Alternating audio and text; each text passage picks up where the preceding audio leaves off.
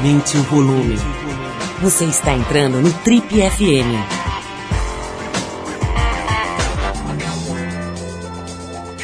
Oi, eu sou o Paulo Lima e a gente está começando agora mais um Trip FM, o programa de rádio da revista Trip. Já são mais de 30 anos no rádio brasileiro. Bom, no programa de hoje a conversa com um dos maiores ídolos do esporte brasileiro em todos os tempos. Estamos falando de ninguém menos do que o tenista Gustavo Kirten. O Guga foi entrevistado pelo nosso repórter Renan de Senha Fagundes para a entrevista de páginas negras da próxima edição da Trip, que chega logo mais aí às bancas de jornal de todo o Brasil e também de outros países. Mas por aqui a gente vai adiantar um pouco desse papo com exclusividade para você que acompanha o nosso programa, para que você é, consiga conhecer um pouco mais desse grande personagem aí da história do esporte brasileiro, da história nacional, eu diria até. A gente vai mostrar aqui nesse papo o Guga falando sobre a relação especial que ele tem com o torneio de Roland Garros, que é o mais charmoso dos torneios do Grand Slam, é, sobre a aposentadoria forçada que ele teve que enfrentar por conta da lesão no quadril, um assunto bem difícil até para ele. Sobre religião, sobre família, sobre paternidade, política também sobre o medo de ser esquecido. Muita coisa interessante aqui no papo de hoje com Gustavo Kirten, o Guga, no Trip FM.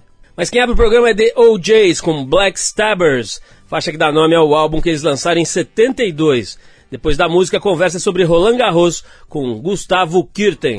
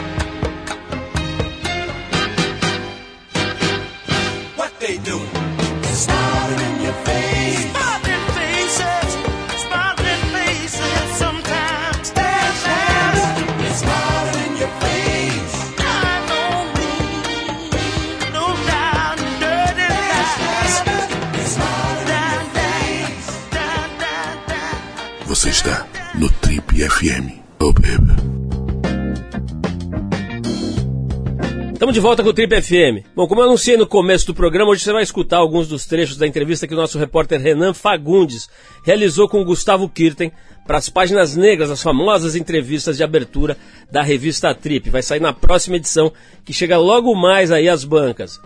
O Guga, a gente está antecipando aqui a entrevista dele. Ele é um, bom, você sabe, né, um dos maiores ídolos do esporte brasileiro em todos os tempos, o maior tenista que o país já produziu. E mais do que isso tudo, uma figura muito especial, muito amorosa, muito humana, humana né? muito carismática. Enfim, ele foi o número um do mundo no ano 2000 e entre os títulos mais importantes foi tricampeão em Roland Garros, um dos mais tradicionais, desejados e charmosos torneios que compõem o Grand Slam do tênis mundial.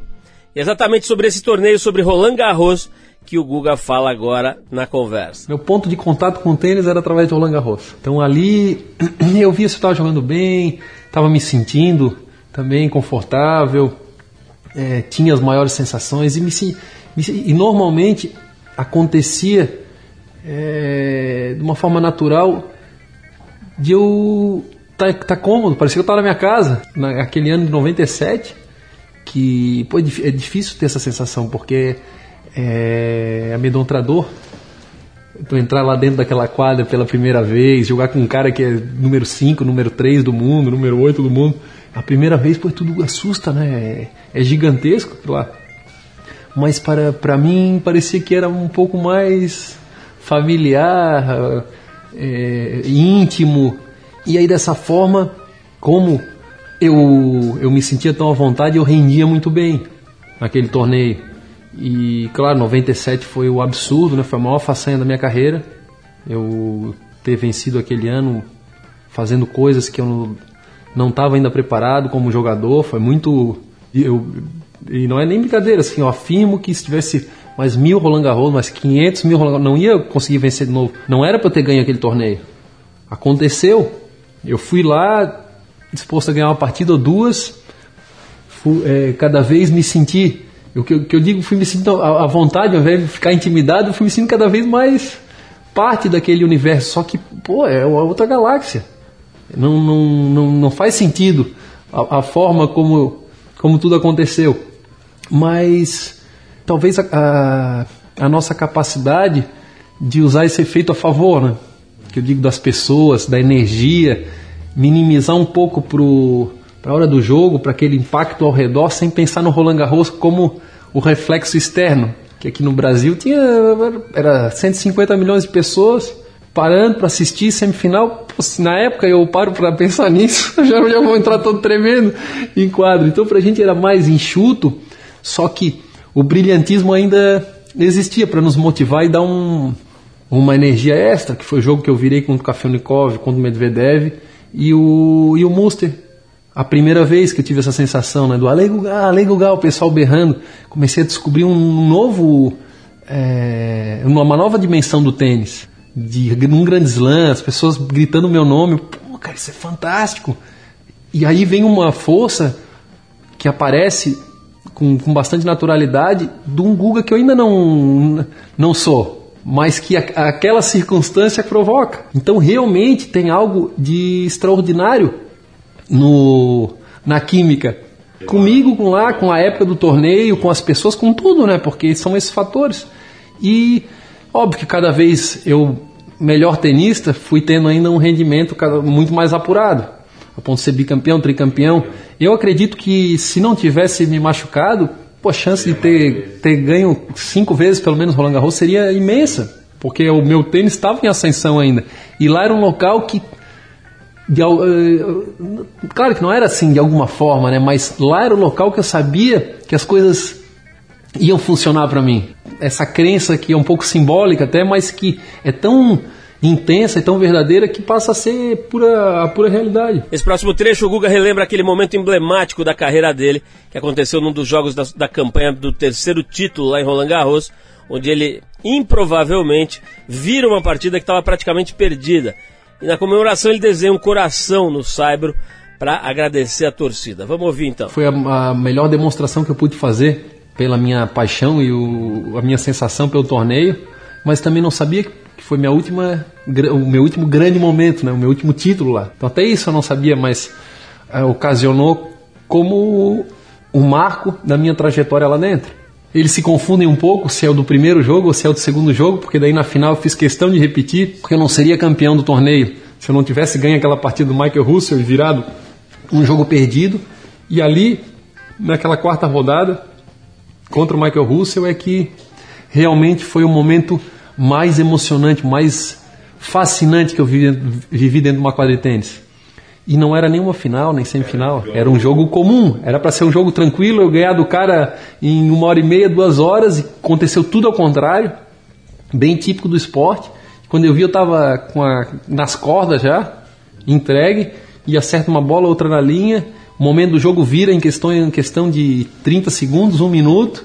E eu percebo que a turma toda, né, aquelas 15 mil pessoas lá assistindo, entram na mesma onda do que eu e eu viro imbatível. Mesmo perdendo para ele 6-3, 6-4, sei lá, 5x4 para ele ainda, falei, cara, agora acabou, ele não tem mais chance, porque é muito grandioso quando consegue um atleta consegue chegar a esse estágio. E ainda mais um atleta que já no nível que eu estava jogando, que era número um do mundo em 2001, quando agarra é, é, essa sintonia, pô, pode ser quem for do outro lado. E, e qualquer situação, mesmo jogo perdido, é, vem uma, uma certeza e uma confiança absurda que tudo se transforma até com facilidade, sabe? Fica, fica fácil de enxergar é, que vai dar certo.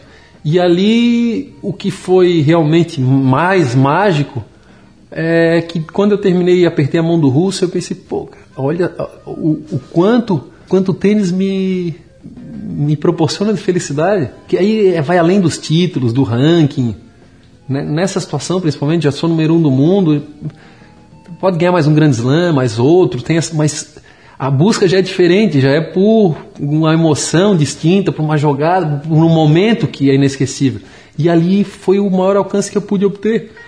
E eu, de alguma maneira, como acho que é um pouco da característica que eu tenho de compartilhar assim as coisas, de ter um momento é, feliz e um momento é, vitorioso e querer disseminar entre as pessoas, assim, pô, como é que eu posso agradecer? Porque não fiz sozinho aquilo.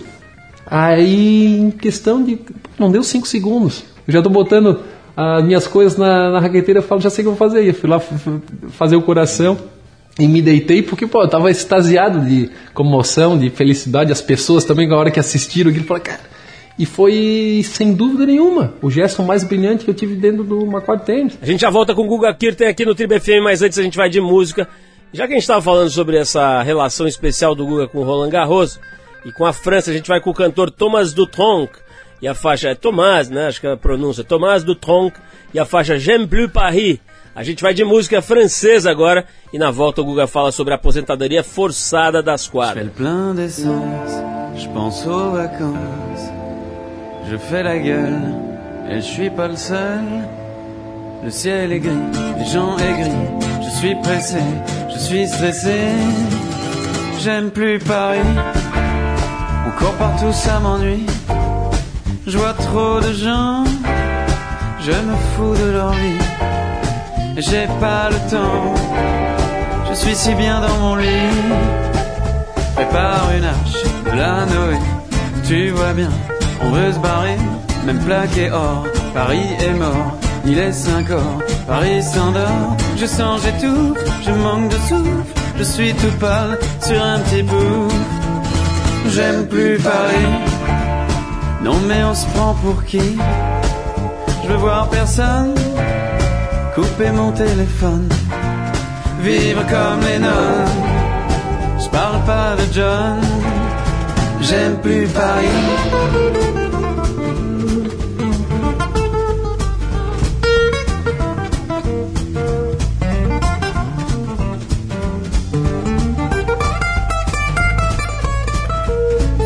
Passer le périph' de pauvres airs n'ont pas le bon goût d'être millionnaire pour ces parias. La ville lumière, c'est tout au bout du RER. E y a plus de Titi, mais des minets Paris sous cloche, ça me gavroche, il est fini. Le Paris d'Audiard, venez aujourd'hui voir celui des diables. J'aime plus Paris, non mais on se prend pour qui? Je vois trop de gens, je me fous de leur. J'ai pas le temps, je suis si bien dans mon lit. J'irai bien voir la mer, écouter les gens se tairent, j'irai bien boire une bière, faire le tour de la terre.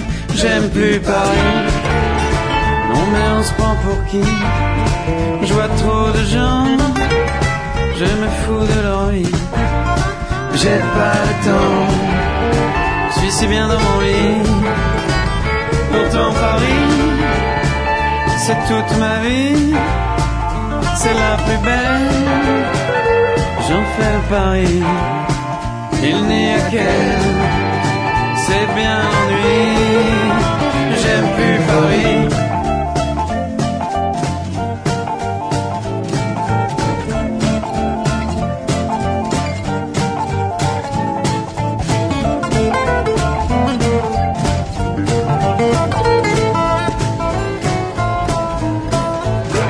Você está no Trip FM. Estamos de volta com o Trip FM. Continuando nosso papo com o Guga Kirten, nesse trecho ele vai falar um pouco sobre a luta para vencer os problemas físicos, as lesões e esses fatos difíceis aí que abreviaram a carreira dele no tênis. Não é tão difícil assim porque a gente acredita muito. Então, mesmo depois de dois, três anos, quatro anos, eu achava que daqui a pouco vem. Pode ser amanhã, pode ser uma semana, daqui a um mês vai vir. E isso toda essa parte, o esforço sempre existe. Esse empenho é fundamental. O atleta, a gente vive disso, é o nosso alimento. Mas é, não ficava um lamento de que, pô, não está dando certo, não tá. Claro que era, era difícil, eu, eu não vencia tanto, pô, eu queria buscar ainda algo, mas a minha cabeça dizia que vem, que vem. Enquanto isso acontece, tudo é saudável. E aí realmente virou determinante quando eu entendi, cara, não, não, não tem como eu fazer acontecer. Eu estava acostumado a tudo sempre, sempre ter solução, mas agora essa, essa parte é bacana. Foram 4 ou 5 anos, desde os 25, que eu não conseguia mais render no 100%, mas eu fui até os 27, mais ou menos, no 80%, 70%. E depois, pô, distante do. Não jogava nem 50% do, do meu tênis, mas a crença era ainda absurda que ia dar certo. Às vezes até amanhã, pô, amanhã eu acho que eu vou acordar. Então era era muito legítimo, sabe, a, o dia a dia, não era frustrante. E aí quando passou do ponto, aí foi fácil decidir, putz, não dá mais. Dentro dessa batalha toda, será que teve um dia D, um dia específico, em que ele percebeu que já realmente não dava mais? Que era hora de jogar a toalha, de pendurar a raquete? Não, não houve um dia específico, mas uma questão de uns seis meses que eu e o Larry acordamos, pô, vamos mais um empenho, essa última cartada, fazer de tudo, acordava às 7 horas da manhã, ia lá à academia, fisioterapia, tudo, tudo, tudo. E, e não aconteceu novamente. Eu já tinha, se eu não me engano, 31 anos, por aí, 31, 32. E esse período foi amadurecendo. Que eu acho que é importante também, que é o tal negócio que, de repente, para um cara que está em plena condição física, é mais difícil, né? Pô, vou parar semana que vem, vou parar daqui a seis meses, daqui a um ano quando eu não consegui mais ter uma performance, sei lá, mas para mim entender que o meu corpo, que eu não conseguia mais competir, não era não era legítima competi competição minha né, com um cara que era profissional, pô, fui obrigado a, a parar. E isso demorou em, em torno de uns seis meses, é esse processo para ir amadurecendo e vai ficando mais claro. E realmente nos últimos três meses da, da, da nossa, desse, desse último respiro aí meio do Larry, já, de, já indicava que era que não ia dar é, certo. Mas a gente foi, foi é, ainda se empenhando totalmente. E aí no final resolvemos fazer um, uma despedida, um circuito curtinho ali para novamente jogar em Roland Garros, os meus torneios preferidos. Que no início da minha carreira o Edberg estava se aposentando e fez a mesma coisa. E eu pô, adorava ele. ele. No momento que eu estava trans transição profissional era o cara que eu mais me espelhava assim no, no, no, no olhar né, de, de, competidor que ele tinha no, no campeão, ele BR campeão, aquele, a, a, o espírito de campeão. E eu falei, pô, quem sabe um dia eu posso ter esse. Eu gostaria de, de fazer a mesma coisa, mas não imaginava que ia poder ser nesse, nesse grau de torneio aí que, que tudo aconteceu. A aposentadoria é sempre um momento delicado, principalmente para os atletas. O Guga fala agora então desse momento específico da vida dele? Acontece uma transição que ela é, é brusca.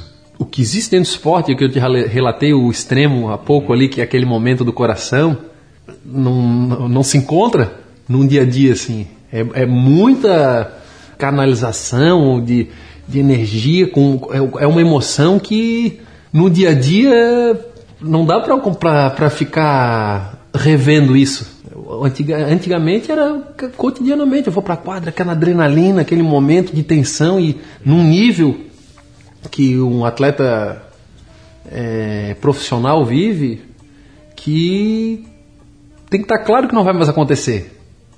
Aí como suprir isso, porque é algo que faz muito é, parte da nossa rotina, eu acho que é o grande desafio. Eu tive um privilégio que tinha o GK pronto já. Eu parei de jogar em 2009 e naquele ano já era o nono ano das atividades, então tudo acontecendo. Meu irmão montou um, uma estrutura empresarial aqui com diversas oportunidades para eu me relacionar também.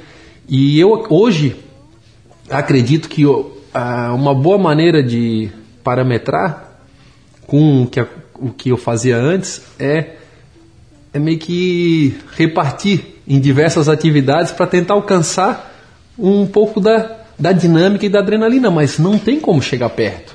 Só que hoje ainda é possível encontrar os desafios, é, existem diversas atividades para estar tá relacionados, é, ainda. São, eu tenho 38 anos, né? Sim. Ainda tem um, um, uma, um projeto de vida que maior do que tudo que já aconteceu.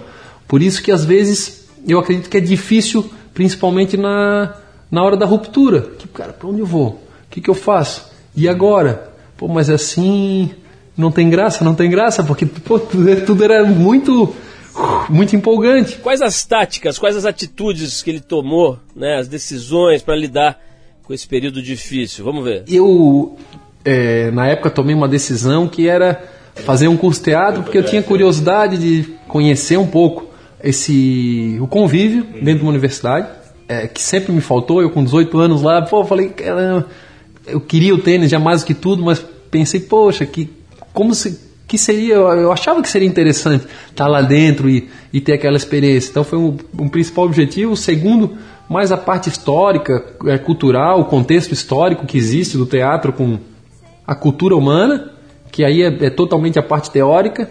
E veio ocasionalmente a, a, parte de atuação, de, mas nunca tive nenhuma intenção de, de querer desenvolver. Aí ah, o terceiro, mas não era esse assunto, o terceiro é o me apartar um pouco do tênis, porque eu não queria ser envolvido de arrasto por alguma função ou atividade que eu sabia que eu não ia ter condições de escolher. Porque o tênis ainda era, era, era uma relação que era, era, que era aquilo que eu via, né? Era fazer uma coisa só, intensidade por total.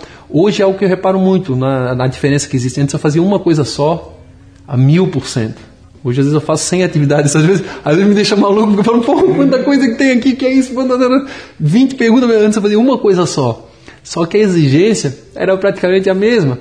No final, talvez se limite um pouco a isso, a, a exigência, a expectativa, a criar ainda uma ansiedade. O atleta vive muito disso, ele é autocrítico demais. Né? A gente quer performar, quer é, ter metas, ter desafios. Então, acho que o importante é, continuar sonhando né, na vida, ter, ainda ter ilusões na vida. Esse é o Triple FM hoje dando para você em primeira mão, com exclusividade, uma amostra da conversa que o nosso repórter Renan de Senha Fagundes teve com o Guga Kirten para as páginas negras, para a entrevista principal de abertura da próxima edição da revista Trip, na qual o Guga está numa das capas. Essa edição já chega nas bancas nos próximos dias. A gente já volta para saber do Guga se ele não deu uma surtada, né, uma, uma pirada quando venceu Roland Garros aos 21 anos de idade. E enquanto vocês se preparem para ouvir esse papo, a gente vai de Bob Marley e a faixa Concrete Jungle, música que abre um dos melhores álbuns de todos os tempos. Catch a Fire é o nome do álbum de 73 e a gente vai então de Concrete Jungle.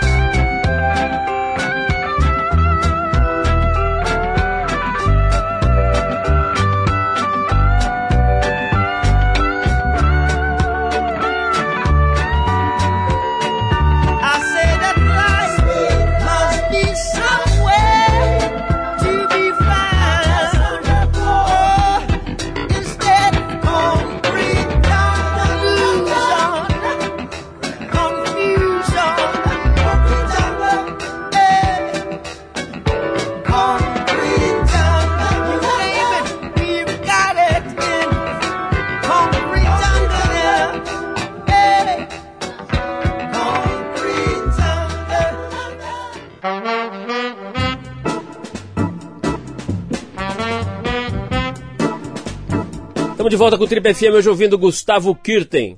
Nessa parte do papo agora, o Guga fala sobre religião, sobre a ligação com Deus, espiritualidade, que foi uma coisa bem importante na vida dele. Eu tenho um respeito à religião muito. A religião fornece também um equilíbrio para o mundo que é, que é importante. Porque as pessoas botarem um pouco. se nivelarem um pouco dentro da, da realidade, não tem aquele acima do, do bem e do mal. É. Eu tive experiências né, e como jogador, cara, chegando ao máximo da carreira, ser o melhor do mundo, os estímulos que vêm, e, é, eu percebo assim alguns julgamentos de outros atletas que, pô, cara, fulano, agora tá de salto alto. Pô, mas é difícil, cara, tu se manter dentro da realidade. O que tu consegue fazer? Aquilo tu resolve, aquilo tu é o melhor. Ganhou de novo. Tu começa a achar que tu estás acima das outras pessoas. Porque, pô, e todo mundo começa a dizer, fantástico, esse cara é incrível. E para acreditar nisso é muito fácil. Então é para manter a coisa mais, mais simples e mais na, na, realidade. E eu acho que a religião, de alguma forma, traz isso para o âmbito geral. Né? Eu, eu trouxe uma, uma, uma, experiência mais particular como esportista, mas desse assunto principalmente. E achar que pô, eu sou um cidadão comum. Existe algo maior do que do que as pessoas, né? Cada um querendo é, ter um, um instinto, porque a sensação que eu tenho é que o homem tem, o ser humano tem essa, essa vontade de dominar, de ter controle, de, de adquirir as coisas. mas pô, até um certo ponto, se passar de um, de um limite, começa a estrangular todo o planeta. Guga falou da dificuldade da pessoa não subir no salto quando ela começa a ser muito reconhecida, com fama, um atleta importante, ganhando títulos e primeiro do mundo nos, naquilo que faz, enfim. Será que além da religião ajudou o Guga a não dar uma pirada quando ele ganhou o Roland Garros com, com 21 anos só, né? Moleque, já com esse título importantíssimo aí, com essa fama toda. Vamos ouvir. Eu acho que uma coisa que me ajudou muito, é, primeira, primordial, família, né, que vem a educação, o, o berço, os amigos, o entorno. E aí quando eu falo família também, são, não é só o sangue, mas as pessoas que estão ao, ao meu redor, meus principais amigos, e aí inclui Larrique como segundo pai para mim. Florianópolis me ajuda também, porque queira ou não queira aqui as coisas são mais simples, né? É uma cidade, isso imaginando 97, 2000, meus principais anos, quase 20 anos atrás. É, mas eu acho que o contexto pô, influencia de uma, de uma forma importante. Decisão é sempre própria, mas pô, esses exemplos, e, e hoje é muito fácil para mim observar o passado, né? Como foi fundamental. Na hora que eu ganhei o primeiro Roland Garros, pô, você tem três, meia dúzia de, de amigo ou da, família, alguém que começa, cara, me empurrar, eu, vou embalado, cara. Como é que eu posso, com 20 anos, que foi a primeira vez que eu ganhei Roland Garros, tomar é, esse nível de decisão certo? A chance de eu errar é muito maior. Se alguém me, me empurra e de eu, de eu ter é, condições de decidir bem, também é, não existe essa, essa, essa situação. Então eu vou decidir através do input de outros, outras pessoas que estão ao meu lado e que se eles é, forem pô, me munir e, e conseguir visualizar um caminho certo para mim, pô, aí eu, eu vou, vou estar protegido. Mas a tendência é fazer lambança com 20 anos, com 22, com 25, com 30 anos. O atleta se aposenta da, da carreira profissional, ele, ele para de jogar tênis profissionalmente e ele ainda mal conhece a vida, né? E recebe eh, condições e estímulos que são os mais grandiosos do mundo. Tu pega o maior empresário tal do, do planeta, tal, do cara do, do Facebook. não- O atleta é a mesma coisa, ele tem essa mesma sensação que ele consegue virar o mundo cabeça para baixo, que ele consegue realizar o impossível. E com 20, com 25, pô, é perigoso. É difícil lidar com, com, com esse nível de, de poder. E aí eu acho que. Eu acho, não, tenho certeza que pô, as pessoas são fundamentais, por isso que cada vez eu sou mais grato. E depois de ser tão conhecido, tão aclamado, será que não bate um medo de ser esquecido, de andar na rua e passar batido, ninguém ligar pra você? Vamos ver. Não, cara, não. E até acho que é um. que, que- a, a vida, de uma forma geral, mas isso também é um, é um ciclo. Sabe? Que tem, são os momentos e o que eu vejo que me dá. me, me traz mais motivação. É, com o livro ficou mais claro ainda resgatar essa história pela história, não porque eu estou envolvido. Eu acho que ali traz uma trajetória que ela é sincera, ela é muito difícil, praticamente impossível, aconteceu, ela é próxima, não tem nada de absurdo e ela é totalmente absurda. E ela se constrói assim, no simples, na crença, na vontade, e podia ter sido contigo. E foi comigo porque não foi porque só o Guga que quis, muitas pessoas se envolveram. Então ali demonstra que um projeto desse são várias vidas. Que o Rafa que deixou de jogar tênis precocemente para que eu fosse jogar, minha mãe que estava disposta a vender tudo, a meu pai que faleceu no meio do caminho, mas com oito anos apresentou o Larry, apresentou o tênis, aí o Larry que surge na minha. Então são vários elementos assim que é, normalmente passa despercebido. É o que eu falei do ídolo próximo. Pô, eu, eu cresci com, com o, o cara do meu clube era meu ídolo. A- até hoje a empregada trabalha com a minha mãe, ela pô, é minha ídola. É a pessoa que me criou, é quem eu respeito, e, e isso acho que é fundamental. Não, nem passa pela minha cabeça ser esquecido, não ser esquecido, cara. Pô, se se eu lembrado ainda, acho que provavelmente no futuro e, e ah, por muito tempo, provavelmente, principalmente pela forma como as pessoas se relacionavam comigo, não só pelos meus títulos. né? Meus títulos eu acho que eles são impressionantes, mas a história traz algo muito mais denso e mais apaixonante do que os números que estão escritos na carreira. Então acho que isso tende a ser a permanecer por bastante tempo, porque parece que foram as pessoas que estavam fazendo junto comigo. Bom, o Guga falou bastante de família, vamos ver como é que é a história dele como pai. É, uma das decis... uma, não uma decisão, mas uma das minhas intenções era ser pai depois que terminasse o circuito. Eu vejo que, que eu comprometi bastante da minha vida pessoal para me envolver no projeto é, naquele momento de, do tenista, do, do sonho nosso, do desafio. É, é uma. é brutal a exigência para a caminhada ali, a, a trajetória que nós percorremos.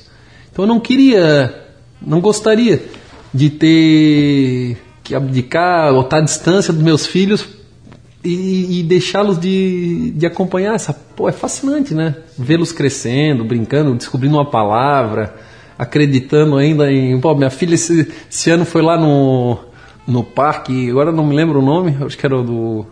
Num desses almoços com os personagens, aí falando, ah, opa, ele tá fingindo que é o ursinho Poo, né? Mas não é uma, é uma pessoa, pô, com três anos, nem tinha feito três, assim, ah, tudo passou tão ligeiro. E é legal porque eu, eu hoje sou bem presente para acompanhar uh, essa ingenuidade, a transparência das crianças, o desafio de, de, de, conviver com eles e tentar orientar. Pô, eu, eu tive um. Tenho uma família extraordinária e, e tive um. Um encaminhamento, mas uma, uma abertura, assim, uma, opções e visões, me transmitiram visões de vida muito interessantes para eu tomar minhas decisões. E isso que eu, que eu vejo como um desafio frequente para mim, para minha esposa, para é, muni-los com estímulos que eles possam ter uma, uma perspectiva positiva da vida, o respeito, dar valor às coisas, que é um desafio, sabe? Eu vejo que é, uma, é um desafio inédito para mim. Cada dia vem uma página diferente, não existe muito um livro que que ensinam a, a, o formato assim pragmático, eficiente, mas pô, a gente tá de, de corpo e alma envolvido assim para principalmente para aprender muito com eles, é, é formidável. A gente já volta para falar com o Guga sobre política, mas antes a gente vai de The Clash, a clássica Rock the Casbah.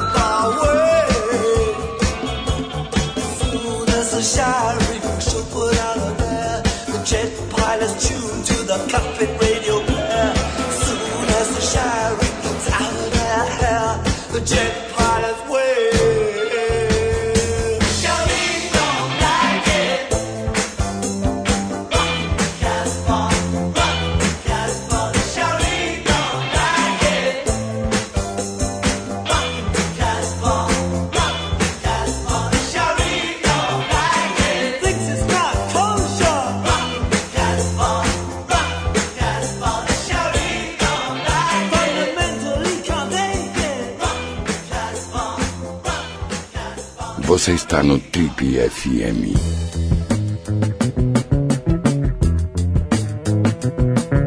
Abrindo esse nosso bloco final, o Guga fala sobre a relação dele com política. Como é que será que o Guga analisa essa situação atual em que o Brasil se meteu? Hoje eu acho que os governantes hoje do, da política, a maioria não tem interesse em resolver os problemas essenciais. Não tem, porque senão seriam feitos. Ah, Uma reforma política adequada. Não querem, senão já teriam feito. Resolver educação, eh, saúde, eh, infraestrutura, três problemas básicos que a gente encontra no dia a dia. Cara, eles não, eles não. Eu acho que eles até tendem a deixar a situação é, dificultosa e mais é, confusa para poder continuar tirando benefício. É, para mim, a, a leitura é clara, porque os problemas são muito evidentes. Cara. A- a- As, as, as lacunas hoje, o- as, as, dificuldades que o Brasil é, convive hoje, elas são pô, descaradas. E para mim é um pouco inadmissível, porque um, um país que viveu com tão boa economia durante quase que duas décadas agora, não podia deixar é, desfalecer. Eu acho que não é problema de fulano ou beltrano ou ciclano ou o partido, eu acho que é, é, é a contaminação do, do hoje do, do, do meio político que pô, talvez é uma carência de um grande líder. Aparecer um cara com muita coragem realmente, que tenha um poder de persuasão enorme e que mude a, a conduta das pessoas, sabe? A- o interesse das pessoas.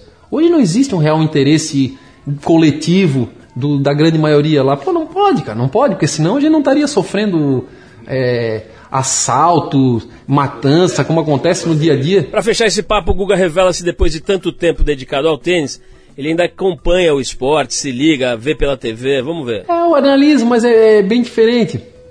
Até esses dias, numa, numa outra entrevista também ficou, ficou claro, assim, porque é muito mais, para mim, muito mais fascinante ver futebol, basquete, vôlei, qualquer outro esporte do que o tênis, porque o grau de performance que os caras apresentam é algo que eu consegui fazer. Então a análise já é, é criteriosa, é algo técnico, enquanto que os outros esportes são ainda mais fascinantes. Caramba, o cara acerta essa cesta lá de fora, pô, faltando, pô, isso não, não dá, porque é inatingível pra mim. O surf, então, pô, tava vendo o Fiji ontem, o campeonato lá, cara, esses caras são demais, é muito mais, algo muito mais gen- genial, né, aos meus olhos do que o tênis. E hoje, eu acho que o surf é um belo exemplo, principalmente pela conduta desses garotos. É, a gente tem um- uma geração que é extremamente habilidosa e uma geração de ouro, eu diria, que começa a entender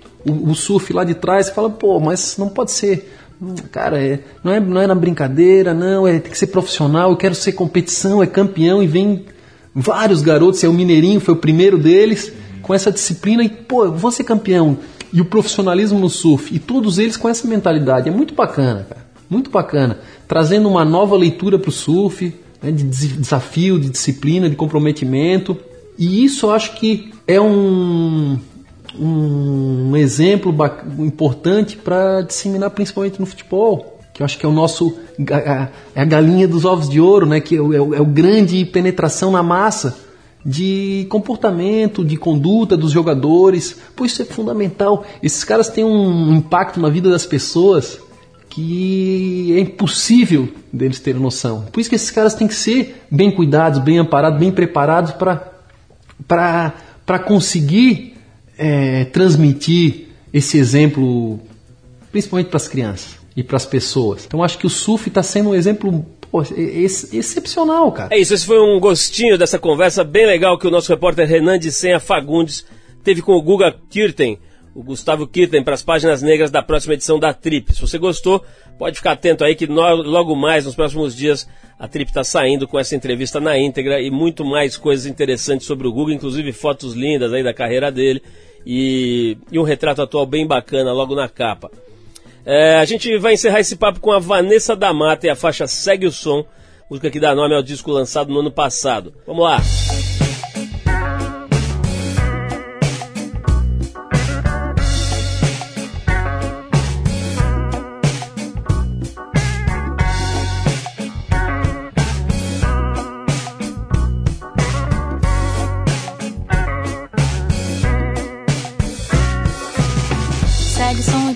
Pouco no que está fazendo. Relaxe seu semblante, pense no que está se metendo. Eu não queria dizer nada, mas sou sua amiga. Enxergue além de você e pense na medida. Vamos sair um pouco pra dançar. Vamos ver a vida sob outras curvas, outros aspectos. Sem muita loucura. Te conheço já tanto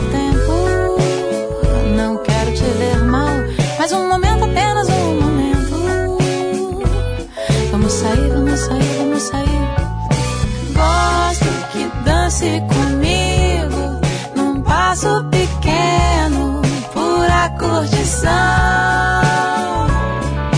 Dramas são sempre enrolados. Tome mais cuidado, não vá sem razão. Segue o som e pense um pouco no que está fazendo. Relaxe seu semblante e pense no que está se metendo. Eu não queria dizer nada, mas sou sua amiga. Enxergue além de você pense na medida. Vamos sair um pouco pra dançar. Vamos ver a vida sobre outras curvas, outros aspectos. Sem muita loucura. Te conheço já tanto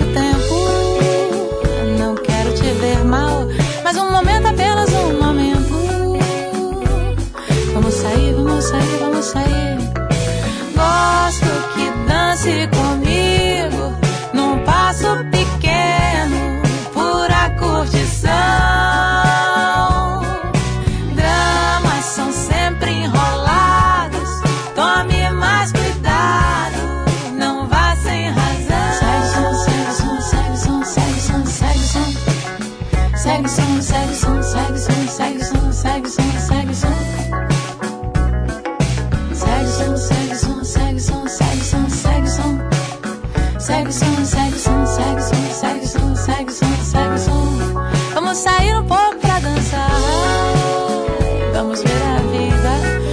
momento, apenas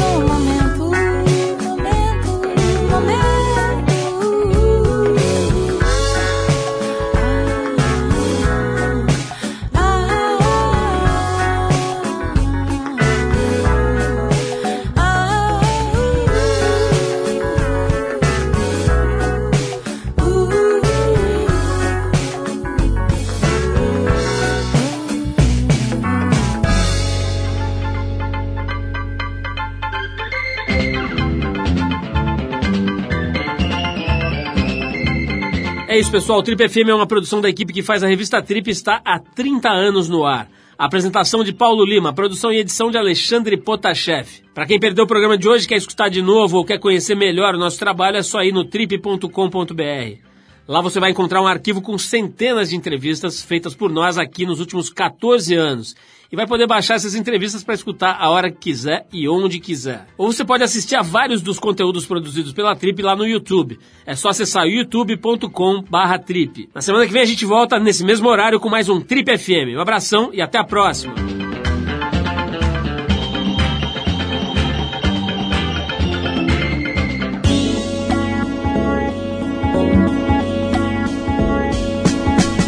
Você ouviu Trip FM.